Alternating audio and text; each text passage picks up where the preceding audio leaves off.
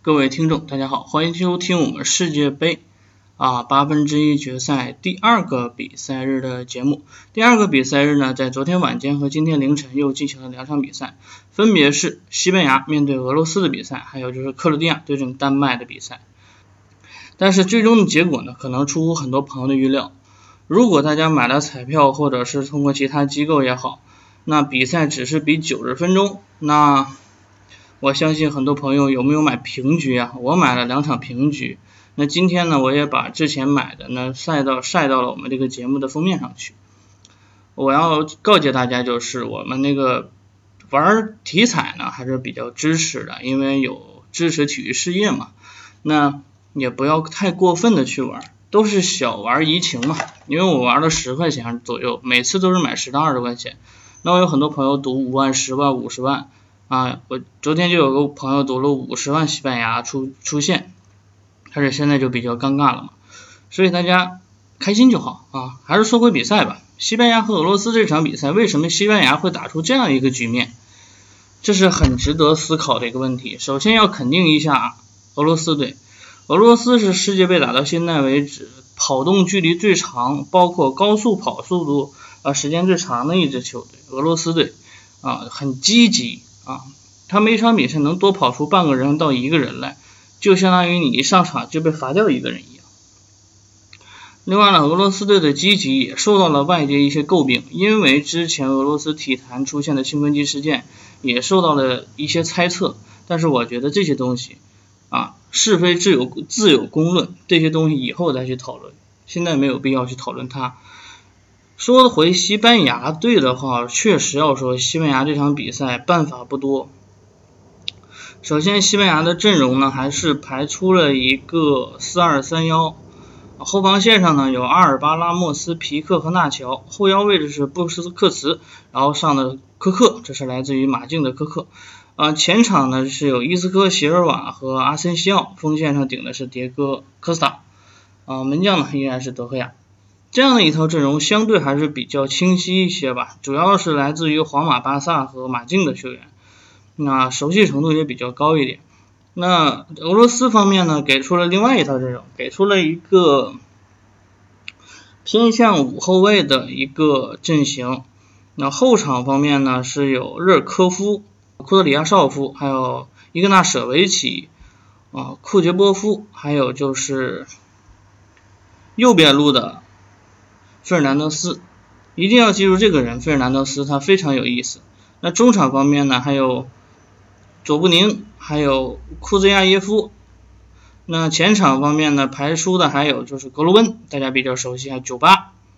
萨梅多夫呢更靠后一点这个位置，嗯，这样的一套阵容下来啊，这个比赛就很有意思了。俄罗斯队呢，你会发现他的右边路。啊，费尔南德斯呢，这个人啊，并非是俄罗斯人，是个巴西人，后来加入了俄罗斯籍，所以费尔南德斯呢，他的脚下技术比较好啊。德俄罗斯队呢就可以左右兼顾，左边有格罗温，右边有费尔南德斯，那都可以进攻的比较好。那弱点呢是在于伊格纳舍维奇和热尔科夫的防守啊，因为两位球员的年龄较大，防守起来比较吃力。确实，在比赛的进行当中呢，第一个进球是伊格纳舍维奇的。乌龙球，这个不能怪伊格纳舍维奇，他是在防守拉莫斯的情况下没有注意，巧碰到了球，然后打进了自己队友阿金菲耶夫的球门。这场比赛的进球也都很诡异，一个乌龙球，一个点球，没有真正意义上运动战当中实现的战术性球。那为什么呢？西班牙的问题是只打左边路，他有一条瘸腿，就是右边路的瘸腿。整个西班牙，阿尔巴、伊斯科，包括席尔瓦在的左路非常活跃。之前打葡萄牙就是这样，之后每场比赛都是这样。这样很活跃的一个打法，让俄罗斯研究的很清晰。自己的右边路就顶上去防他的左边路，两边对子儿。这样的话，其实西班牙队很难受。另外，俄罗斯所谓的摆大巴。这个大巴摆的也并非是传统意义上的大巴，它摆的在中路，啊，中路非常严密。要知道，西班牙队无论怎么传切，球还是要通过中路来打门的。这场比赛让科斯塔没有拿到什么机会，所以说科斯塔只能遭遇被换下。第八十分钟的时候，迭戈科斯塔被换下，换上了一个灵动型的前锋阿斯帕斯，但是也没有能够改变局面。其实俄俄罗斯在防守方面是成功的限制了西班牙，但是西班牙也成功限制了俄罗斯的反击。俄罗斯在反击的时候的特点其实并不是很快。那在这种情况下，西班牙对他的限制就是，如如果前场一旦失球，一定要给持球人施压，并且封堵他的线路。意思就是说，俄罗斯队抢下来球不能第一时间发动快攻，球一定是要往回走，这样导致呃这样导致就是俄罗斯的反击是打不出来的。那西班牙在这块的防守上也是非常的有效。其实看过上半场之后啊，先不考虑比分问题，只要看过上半场之后。我觉得这样打西班牙想要赢大比分都很难，因为他打不透。俄罗斯想进球也非常难，因为他打不出。这两支球队就面临这样的问题。所以昨天呢，这场比赛打下来，常规时间打出了一场一比一，而这个一比一呢，一个是乌龙，一个是点球，这是两支球队战术层面考虑的问题，就是相生相克。其实俄罗斯队真的要好好表扬一下这支球队，对于阵比自己实力强很多的西班牙，把它限制的非常死，在自己不占优的情况下呗，把对方的进攻限制的比较好。其实西班牙队始终是不紧不慢的，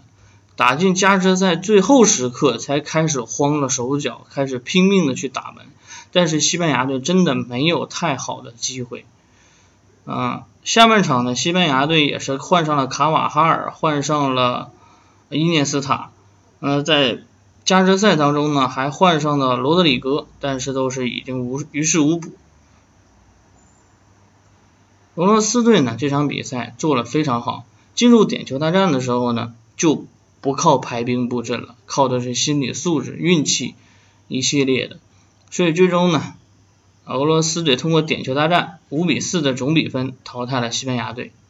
值得可喜可贺。虽然说少了一支下半区又少了一支传统意义上的强队或者是夺冠热门，下半区现在俄罗斯已经晋级了，那还有谁晋级了呢？还有就是克罗地亚，之后还有瑞典、瑞士、哥伦比亚和英格兰，整个下半区肯定有一支将会进入到决赛当中去。这些球队当中，你看看谁有这个进入 决赛的呃样子呢？是有夺冠的样子的。其实俄罗斯现在晋级之后，下一站面对克罗地亚，这两支球队当中也将铁定有一支进入四强。这样对于两支球队来讲都非常的珍惜啊，进入四强的机会对于两支球队来讲真的很难啊，不能说百年不遇，至少也是几十年不遇的一件事情。那俄罗斯队做到了啊，作为东道主，当然很有也有很多朋友会对这场比赛说三说四，我觉得真的没有必要，赢者为大。他竟然晋级了，无论是否是主场，无论是否是因为有些其他因素，但是晋级了，那你只能看到的是输的那支球队的不足。确实，这场比赛西班牙把自己的问题暴露的很明显，进攻的时候其实是没有层次性的，没有办法的，打不透对方的。所以说，西班牙输真的正常。西班牙整届杯赛的表现其实并非很理想，小组赛两平一胜，险些。呃，比较惊险的拿下小组第一，面对俄罗斯的时候还是一场平局，常规时间，所以西班牙真的进入到了一个新的调整时期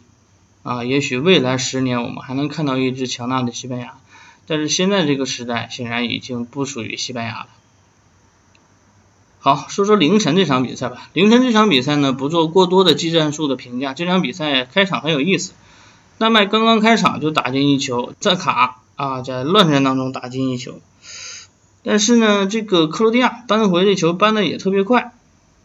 啊。第四分钟的时候，曼朱基奇就把比分扳平了，而且是丹麦队后场失误。两支球队呢，真的是怎么说？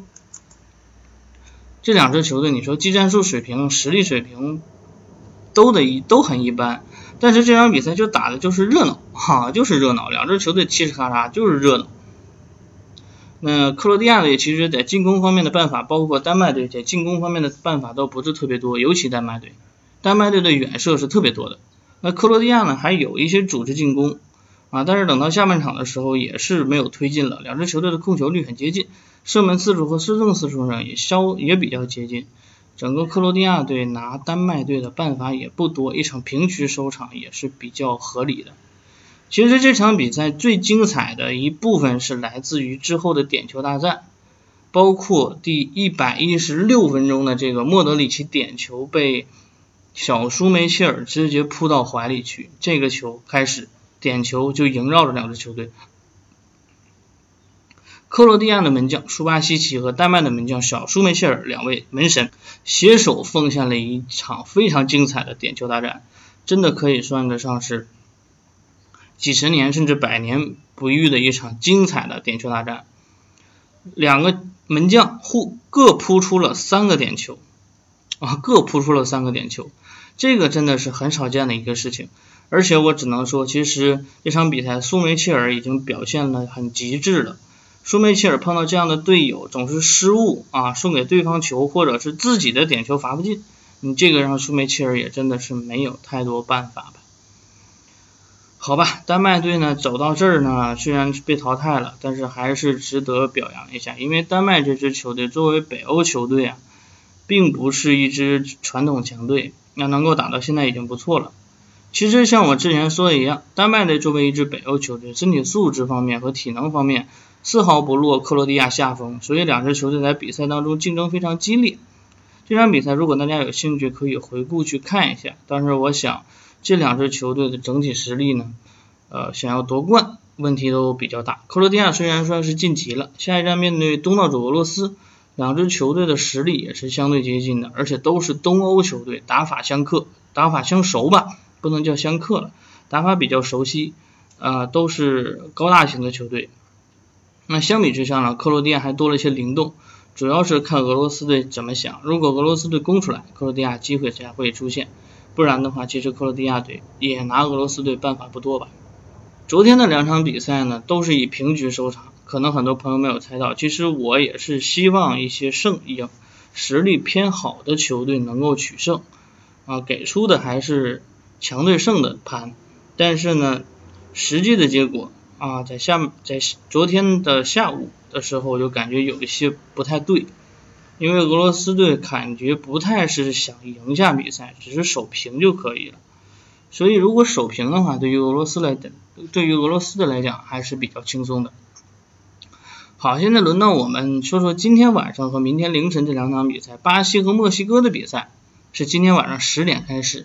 这是下半区，这是上半区的比赛。巴西和墨西哥两支球队非常熟悉，巴西队在本届世界杯的表现还算可以，虽然首战是逼平了瑞士，但之后的比赛进程还是比较理想，所以顺利小组出线之后面对墨西哥，墨西哥呢之之前浪大了，两场取胜之后最后一场险些翻船，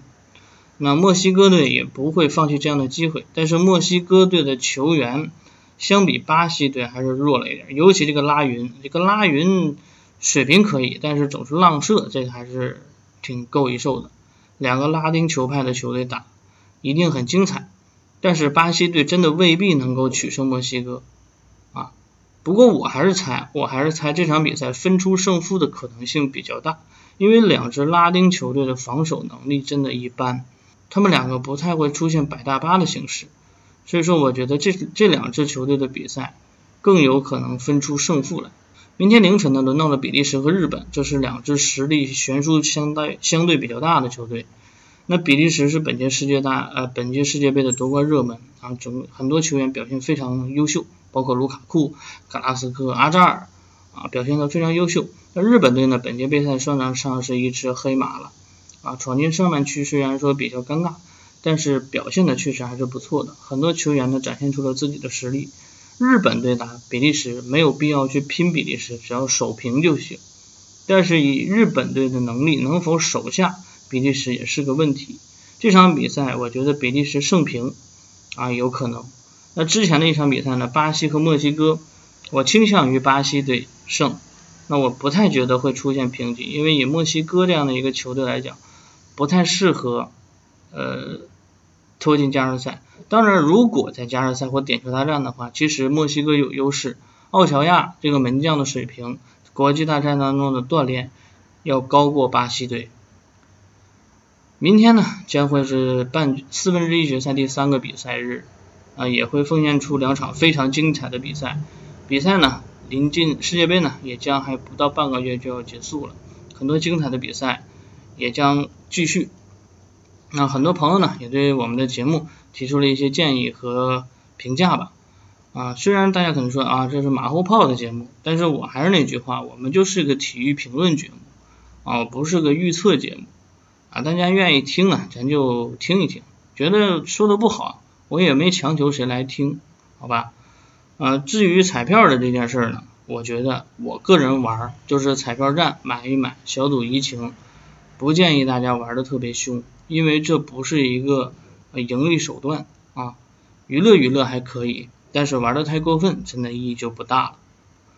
嗯，比赛还有啊，比赛还有还能奉献出很多精彩。我觉得后面还会出现一些冷门比赛，有兴趣大家可以搏一搏冷。昨天的意思，昨天在买的时候就是觉得总是买热门，赔率又低，没意思，索性就搏了两场冷门，结果全都搏中了啊。所以说呢，还是比较有意思吧啊。大家如果愿意玩一玩呢，小小下个十块二十块的，搏一搏冷门玩一玩就行了啊。输了呢就当帮助中国的体育事业了，赢了呢就吃点好的啊，这就也就挺有意思的了。那么明天的比赛我们还将继续，那这期节目呢就告一段落，欢迎大家的收听，我们下期节目再会。